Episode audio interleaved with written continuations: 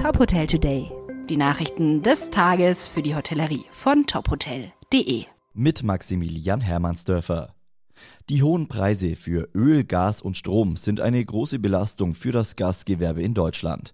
Der DEHOGA Bundesverband hat deshalb eine Handlungsempfehlung zur Senkung der Energiekosten zusammengestellt. Durch kleine Umorganisationen im täglichen Betriebsablauf können nach Verbandsangaben bis zu 10 Prozent der Gesamtenergiekosten eingespart werden.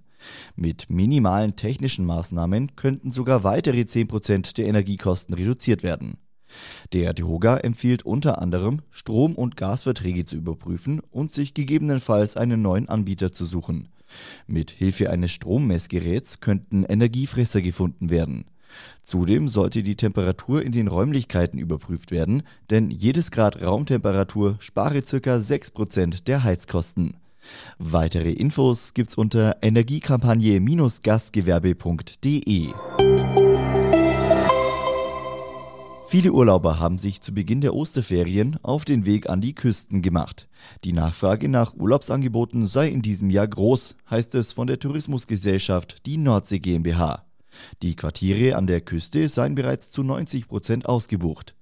Auch der Tourismus in Mecklenburg-Vorpommern hofft auf ein gutes Ostergeschäft, obwohl dort noch bis Ende April die Corona-Hotspot-Regelung gilt.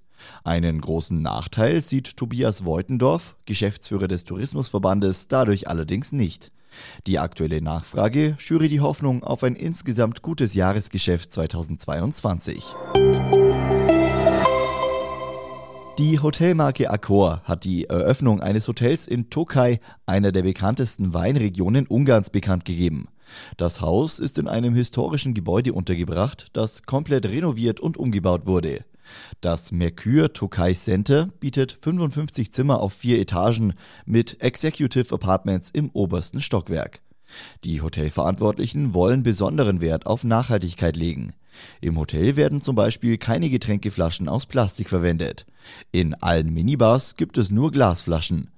Außerdem wird auf Einwegplastikprodukte verzichtet und Informationsbroschüren aus Papier werden durch digitale Broschüren ersetzt. Weitere Nachrichten aus der Hotelbranche finden Sie immer auf tophotel.de.